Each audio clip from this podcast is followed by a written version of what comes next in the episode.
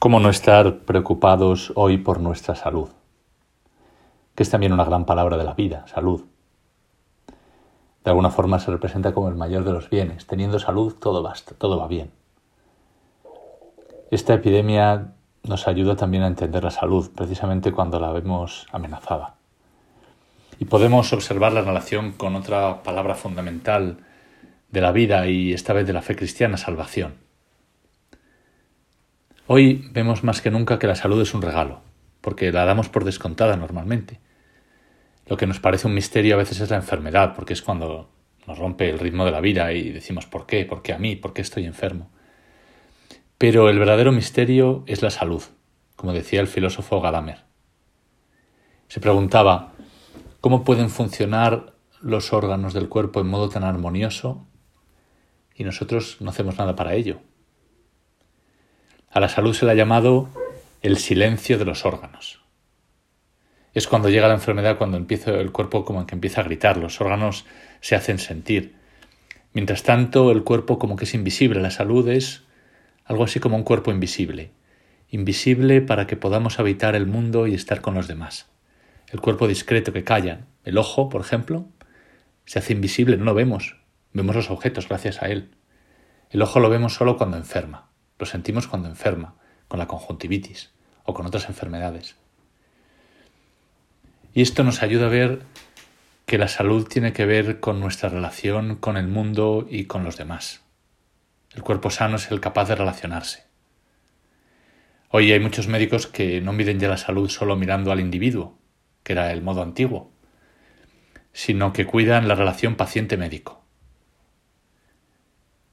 y la relación del paciente con su familia, con el resto de sus relaciones. Para tener un cuerpo sano hace falta un cuerpo bien relacionado, en un ambiente sano y con otras personas. El Papa hace poco, en la oración en la Plaza de San Pedro, nos recordaba la ilusión de querer vivir sanos en un mundo enfermo. Los ancianos, por ejemplo, muchas veces perciben con frecuencia que están bien de salud, cuando en realidad lo que están es acogidos y cuidados. Y hay personas alrededor. El mismo anciano con la misma situación eh, dirá que su salud es mala simplemente porque lo que ha cambiado es el que está abandonado.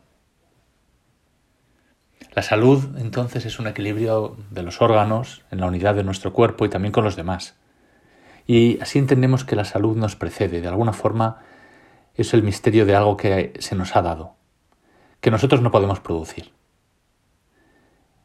Se está buscando la vacuna de este virus, pero aun cuando se encontrara, el médico sabe que él no está curando, que él no es la fuerza curativa. La fuerza curativa viene del mismo cuerpo, de su sistema inmune, de su capacidad de sanar. El médico lo ayuda a sanar, elimina obstáculos, consigue que el cuerpo mismo eh, se restablezca y sane. Y así el cuerpo, y esta es la experiencia de la fe y de la fe de la Biblia, de la fe en el Creador, nos refiere a una fuente de vida que no está en mí, que no está en nosotros, que es anterior a toda enfermedad. La Biblia habla del Dios creador de la vida.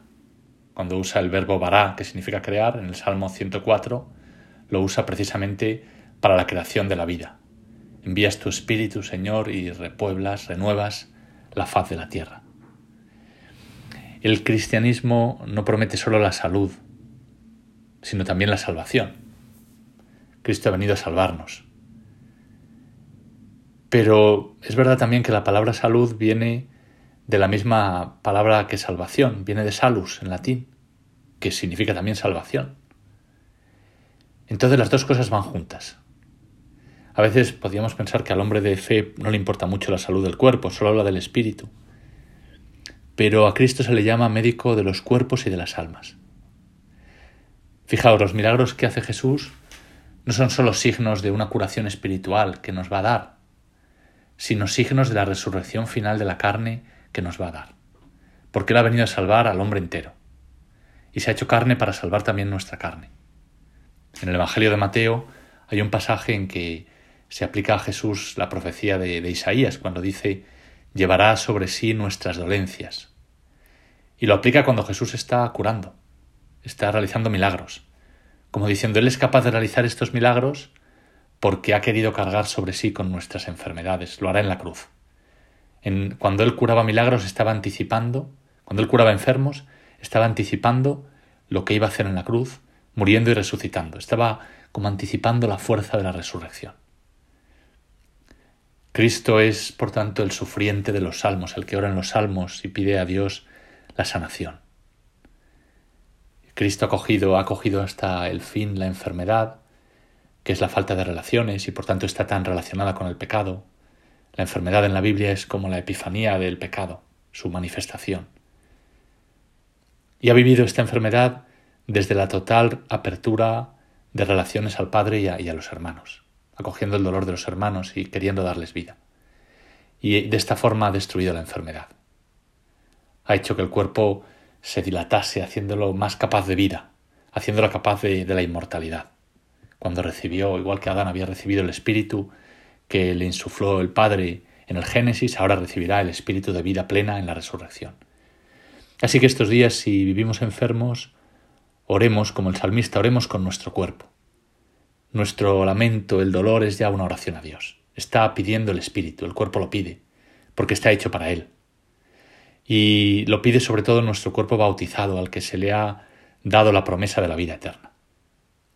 San León Magno, el gran padre de la Iglesia, decía que la bienaventuranza de Jesús, cuando dice que los mansos heredarán la tierra, se refería a que heredaremos el cuerpo resucitado. Esa será nuestra herencia, una tierra de relaciones plenas. Y lo mismo San Ireneo de León, otro padre de la Iglesia, que dice que la salud de nuestro cuerpo, cuando tenemos vida y tenemos salud, significa ya que podemos participar del don del Creador y por tanto es ya el anticipo, si nuestro cuerpo puede albergar la vida temporal, podrá albergar también la vida eterna. Por eso este tiempo de salud es tiempo de esperanza.